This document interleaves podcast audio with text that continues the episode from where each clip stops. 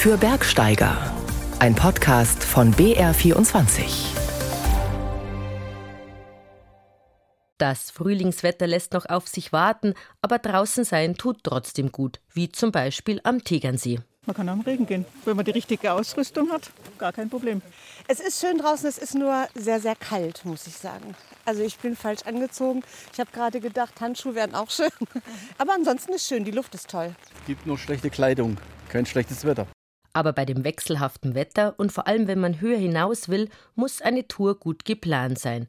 Denn auch jetzt Mitte Mai liegt noch Schnee. Franziska Ehrensberger von der Lawinenwarnzentrale Bayern also Im Moment ist es so, dass wir oberhalb von ungefähr 1600 Metern noch so Schneereste haben und in Hochlagen sind dann tatsächlich auch die Schneedecke teilweise noch geschlossen.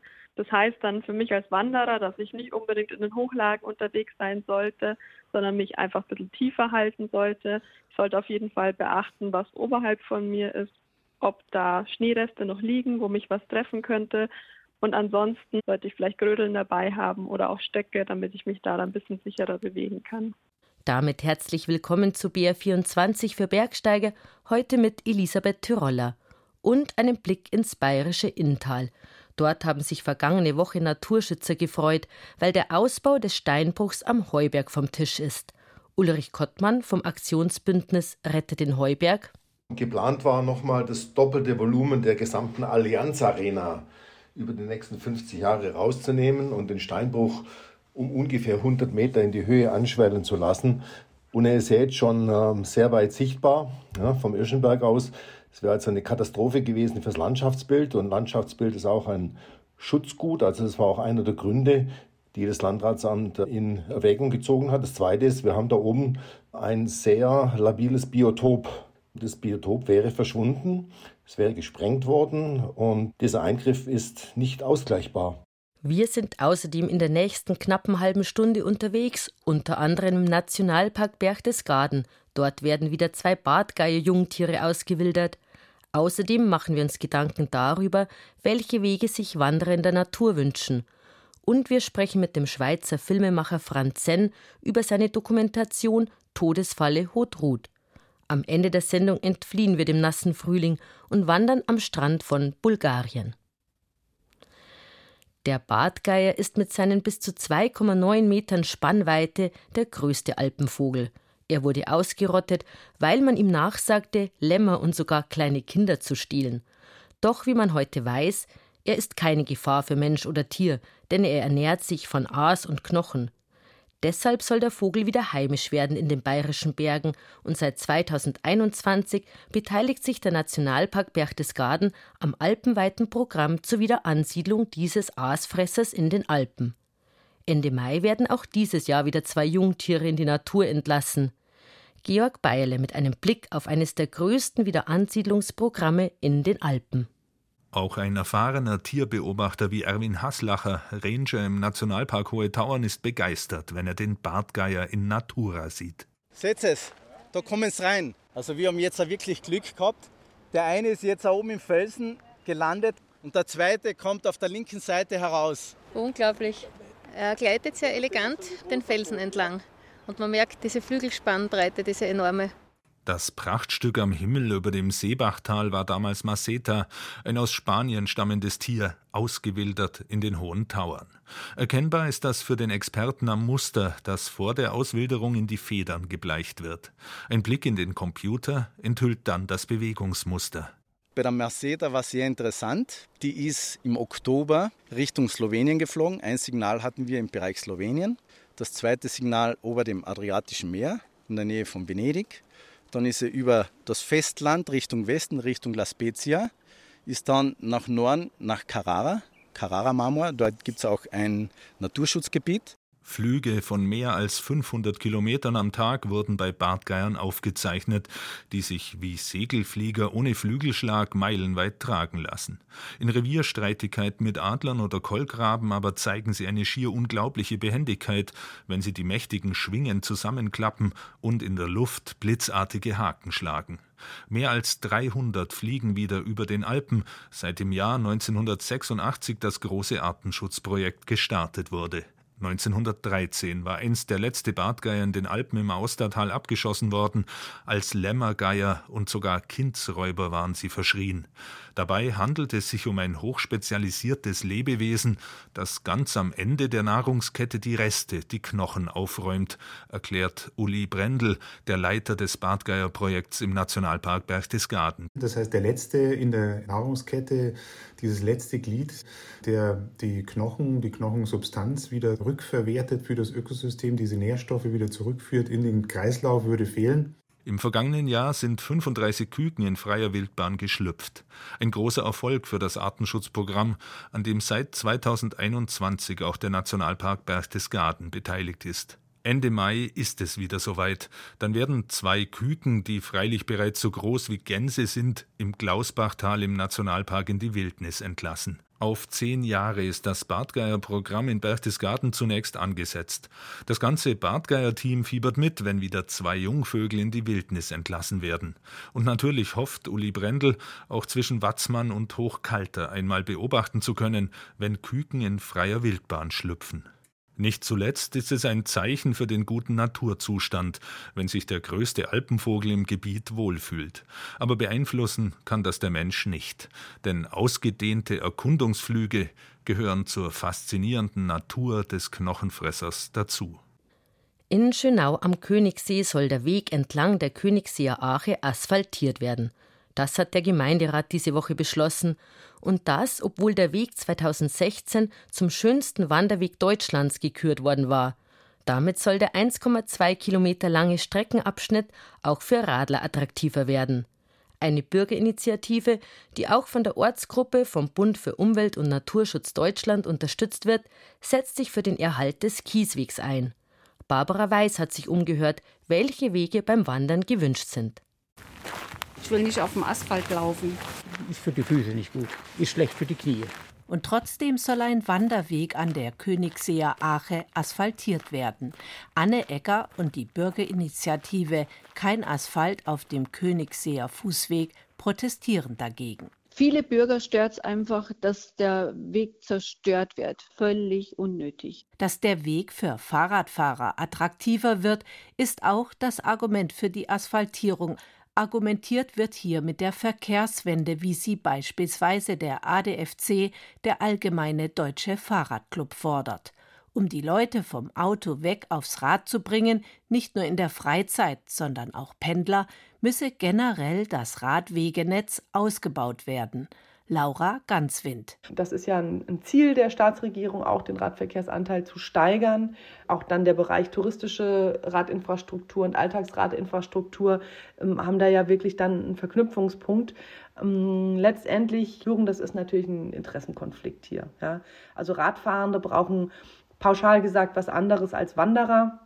Man müsse jeden Einzelfall prüfen. Das fordert auch der BUND, der Bund für Umwelt und Naturschutz.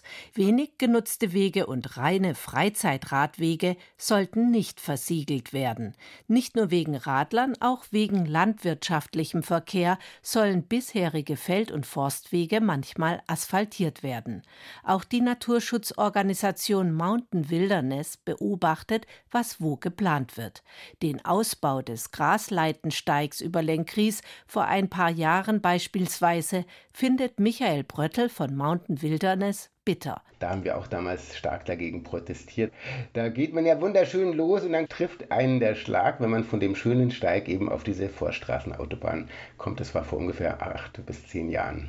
Wer in die Natur geht, sucht oft eben genau nicht den Asphalt, sondern vor allem schöne und trotzdem gut begehbare Wege tun ja die Füße nicht so weh. Gell? Man merkt das ja schon, wenn man jetzt, sagen wir mal, fünf Kilometer oder zehn Kilometer im Wald läuft und dann kommt man hier auf so Pflaster, das merkt man schon. Da geht das dann puff, puff. Und da sagt man auch, ja. Das geht nicht so auf die Gelenke. Elisa Eckstein vom Tourenprogramm Mama Meilen, die sich mit Kinderwagenwanderungen auskennt, meint, Feiner Schotter ist absolut ausreichend für Kinderwägen. Michael Bröttl von Mountain Wilderness stellt für den Deutschen Alpenverein auch Tipps zu inklusivem Wandern ins Netz. Er weiß, auch Rollstuhlfahrer und Menschen mit Gehbehinderung brauchen keine asphaltierten Wege. Wichtig sei, dass die Wege ungefährlich, ohne Stufen und so breit sind, dass für eine Begleitperson Platz ist. Er fordert, die Wege so lassen, wie sie sind. Es gibt genug breite Wanderwege für Menschen mit leichter Gehbehinderung. Es gibt unendlich viele wunderschöne schmale Steige für Leute, die es ganz spannend haben wollen. Und es gibt auch genug Wege für Rollstuhlfahrer, wie zum Beispiel am Walchensee oder das Klausbachtal im Nationalpark Berchtesgaden. Also da findet wirklich jeder was, ja, wenn er den richtigen Tipp bekommt. Ausgezeichnete Qualitätswanderwege wie im Spessart oder wie der Goldsteig im Naturpark Bayerischer Wald bekommen nach bundesweit einheitlichen Kriterien ein Qualitätssiegel vom Deutschen Wanderverband. Neben vielen anderen ist ein Kernkriterium, dass höchstens 20 Prozent der Gesamtstrecke auf Asphalt oder Beton verlaufen darf ein Kriterium für einen schönen Wanderweg, das offenbar nicht nur Touristikern, sondern auch Wanderern wichtig ist. Es war ein katastrophales Bergunglück damals in den Walliser Alpen. Vor fünf Jahren sind auf der Haute Route, der berühmten Skidurchquerung von Chamonix nach Zermatt, sieben Menschen in einem Schneesturm erfroren. Und das, obwohl sie nur 500 Meter von der Hütte entfernt waren. Niemand wusste, was genau passiert ist und warum es die Leute mit ihrem Bergführer nicht mehr zur Hütte geschafft haben. Antworten darauf will jetzt eine aufwendig produzierte Dokumentation vom Schweizer Radio und Fernsehen geben. Todesfalle Hotrud heißt der Film. Zum ersten Mal sprechen darin die Überlebenden, Rettungskräfte und weitere Beteiligte vor der Kamera über die Ereignisse von damals. Diese Böen waren unbeschreiblich konntest nicht stehen. Die haben uns einfach umgeworfen. Der Schweizer Filmemacher Frank Senn hat für dieses Projekt jahrelang recherchiert.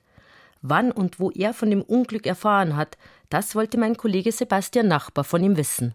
Ja, es ist noch eine verrückte Geschichte. Wir waren ja eigentlich auf derselben Tour unterwegs und zwar nur zwei Tage vorher. Und wir wussten bereits, als wir gestartet sind mit unserem Team, dass eine Schlechtwetterfront hereinkommt.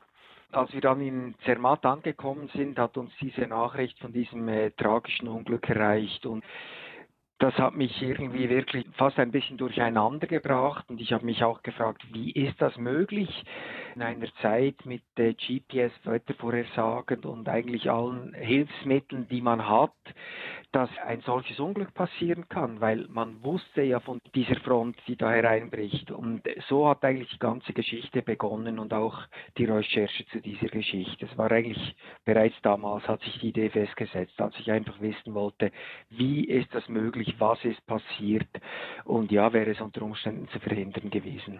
Ja, das ist ganz genau die Frage, die eigentlich überall sofort im Raum gestanden ist. Wie kann es sein, dass damals war 2018 500 Meter von einer Hütte entfernt sieben Personen im Schneesturm erfrieren. Haben Sie jetzt eine Antwort drauf? Ja, aber diese Antwort gebe ich jetzt einfach hier aus der sicheren Studio in Zürich, wo man immer alles besser weiß und auch weiß, wie man es machen müsste und so. Aber es ist ganz sicher so, es sind äh, gravierende Fehler passiert, es sind gravierende Fehleinschätzungen passiert und andererseits ist dann eben auch noch das Pech dazugekommen, also wie es so oft ist bei äh, solchen Unglücken. War Ihnen dann relativ schnell klar, dass Sie einen Film aus dieser Geschichte machen wollen? Ja, das wusste ich bereits damals. Und zwar nicht einfach, um dieses Unglück äh, zu dokumentieren und herauszufinden, was ist, sondern ich glaube, es hat einfach noch eine andere Dimension dahinter. Es hat eine Dimension, wie, ja, wie, wie heute in die Berge gegangen wird und die andere Ebene ist, und davon bin ich überzeugt, dass es vielleicht auch noch eine Frage der Zeit war, bis so etwas wirklich passiert. Denn das kommt ja dazu, wenn diese Gruppe nur diese 500 Meter von der Hütte, wenn dort nur fünf Minuten das Wetter kurz aufgerissen hätten, die Wolken aufgerissen hätten und sie hätten die Hütte gesehen, dann wären sie zur Hütte gekommen. Und, und so glaube ich, dass es sehr, sehr viele Situationen in den Alpen oder generell in den Bergen gegeben hat oder immer wieder gibt und die Leute mit sehr, sehr viel Glück davonkommen, obwohl es eigentlich eben genau in die andere Richtung hätte laufen können, so wie es eben bei dieser Gruppe passiert ist. Sie sind dann hergegangen und haben für das Filmprojekt versucht, die Ereignisse minutiös zu rekonstruieren. Also Sie haben GPS-Tracks ausgewertet, Sie haben die privaten Handygeräte ausgewertet von allen Beteiligten. Ja, Sie sagen, Sie haben es zusammengesetzt wie ein Puzzle und als Sie dann in dem Moment das letzte Teil eingesetzt haben, was haben Sie gesehen, beziehungsweise was haben Sie gelernt? Das Verrückte an dieser Geschichte ist wirklich, dass wie das eine zum anderen gekommen ist und dass irgendwie jedes Mal, wenn man das Gefühl hatte, also schlimmer kann es nicht mehr kommen, ist noch etwas dazugekommen. Also Beispiel Ausrüstung am Anfang, Größe der Gruppe, Entscheid zu gehen in der Hütte und dann eigentlich unter diese Serpentin zu kommen und weiterzugehen und dann raufzukommen und plötzlich merkt der Bergführer, mein GPS geht nicht. Also erstens mal das, oder das ist ein Punkt. Dann will er alleine weitergehen mit dem GPS. Er nimmt die Hilfe nicht an. Es war eine Kaskade. Aber die Grundfrage ist doch, wie schaffen wir es als Bergsteigerinnen und Bergsteiger in solchen Situationen aus dieser Kaskade auszubrechen, beziehungsweise zu bemerken, dass wir da gerade in einer Spirale sind, die uns in die Katastrophe führt. Wie machen wir das? Wie treten wir da auf Stopp? Nicht reinzukommen. Den Stopp einfach früh genug setzen und nicht die Risiken nehmen. Also den Stopp eben setzen und zu sagen, das Wetter ist nicht sicher genug, ich gehe nicht und einfach einmal all die Punkte, die dagegen sprechen, zu gehen, die wirklich ernst zu nehmen und darauf einzugehen und vielleicht eben nicht das Risiko zu nehmen und zu überlegen, es geht schon. Also eben dieser Punkt vom Bergsteigen oder auch zum Teil beim Tourenfahren, wie man es vielleicht erlebt. Ich bin in einem Hang, ich schaue runter, es hat geschneit. Naja, ich war hier schon zehnmal eigentlich drin, es wird wohl nichts passieren und ich gehe rein und plötzlich passiert etwas. Und das ist genau diese Situation, halt eben wirklich vielleicht einmal einen Schritt zurück zu machen und zum richtigen Zeitpunkt zu entscheiden, dass es nicht geht, weil das ist das mit der Kaskade. Ich glaube, wenn man einmal in der Kaskade drin ist, dann hat man einfach die Kontrolle nicht mehr und dann geht es einfach nur noch ums Glück. Es gibt dann den Point of No Return und dann gibt es kein Zurück mehr. Genau, genau. Sie sagen, Sie waren ja über Jahre mit den Überlebenden in Kontakt, die ja auch durchaus traumatisiert waren. Das wird auch im Film erzählt. Wie war das für Sie, den Betroffenen am Ende des ganzen Projekts vors Antlitz zu treten und ihnen den fertigen Film zu zeigen? Das war wohl das Schwerste für mich, weil äh, sie haben mir so viel Vertrauen entgegengebracht, haben sich geöffnet und haben wirklich ihre Seele auch rausgetragen, waren kritisch, waren offen und wussten auch, sie exponieren sich. Und das haben sie in meine Hände gelegt. Und das war während den ganzen Dreharbeiten oder Schnittarbeiten war das irgendwie so ein Geschenk, das ich von ihnen bekommen habe. Und auf der anderen Seite wusste ich, ich will einen Film erzählen, der absolut auch Kontroversen auslösen soll und darf, aber ich will nicht, dass sie sich irgendwie nicht authentisch wahrgenommen fühlen und vor allem einfach äh, mit Respekt wahrgenommen fühlen. Und es ist gelungen, als ich die Rückmeldungen, die ich von allen bekommen habe, sie haben sich wiedererkannt und sie finden den Film absolut sehr gut und wichtig, so wie er jetzt gemacht wurde. Und das ist wohl das größte Kompliment, das man bekommen kann. Das sagt Frank Senn, Autor und Regisseur des Dokumentarfilms Todesfalle Haute über das Unglück in den Walliser Alpen, bei dem vor fünf Jahren sieben Menschen in einem Schneesturm erfroren sind. Den Film gibt's zu sehen in der Mediathek des Schweizer Radio und Fernsehen. Von der Schweiz geht es an die bulgarische Schwarzmeerküste. Dort erstreckt sich auf einem weiten Areal ein alter naturbelassener Urwald, der direkt in einen langen Sandstrand übergeht. Bernd Uwe Gutknecht hat sich dort umgeschaut. Ich spaziere am Schwarzen Meer entlang in Richtung der Mündung des Batova-Flusses, denn dort beginnt das Baltata Naturreservat, Frühmorgens sollen da besonders viele Vögel zu beobachten sein. Das Rauschen des Meeres geht ins Rascheln des Waldes über, denn der beginnt direkt hinter den Stranddünen.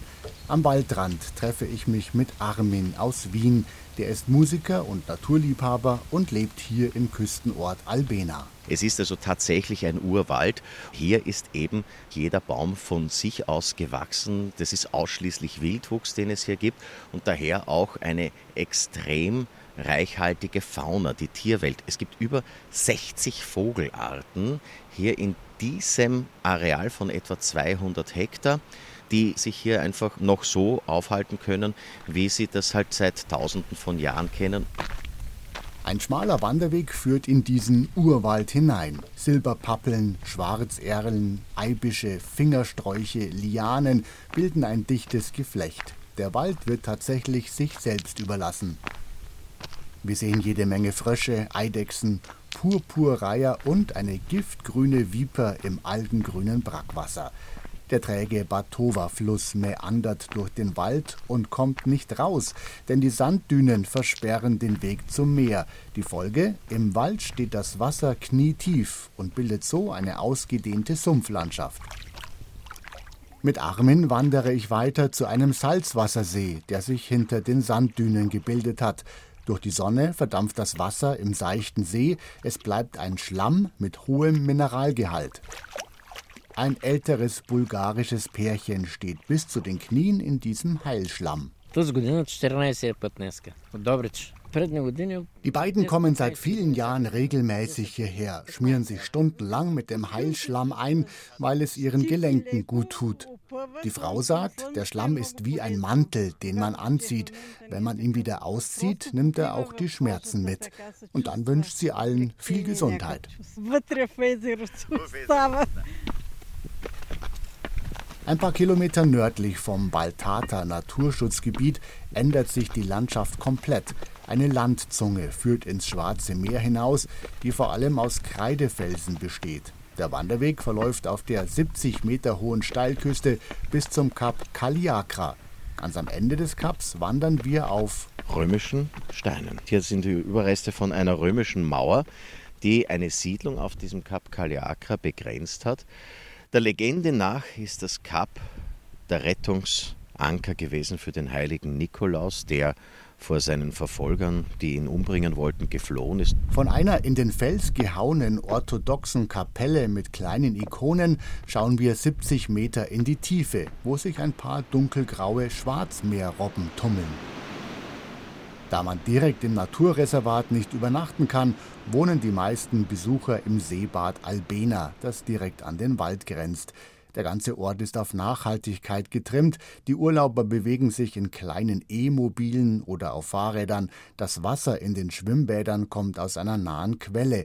Und das Essen in den Hotels stammt größtenteils von lokalen Bauernhöfen. Zum Abschied auf einer Dachterrasse mit Blick aufs Meer hat mir Armin eine Flasche Albena-Rotwein vom Weingut nebenan mitgebracht. Und dann singt Armin Jan Hoffmann, wie der Wiener Schlagersänger komplett heißt, eine wohlbekannte Sehnsuchtshymne. Und irgendwann bleib ich dann dort, lass alles liegen und stehen, geh von daheim für immer fort. Darauf gebe ich dir mein Wort wie viele Jahre auch noch vergehen, irgendwann bleib ich dann dort.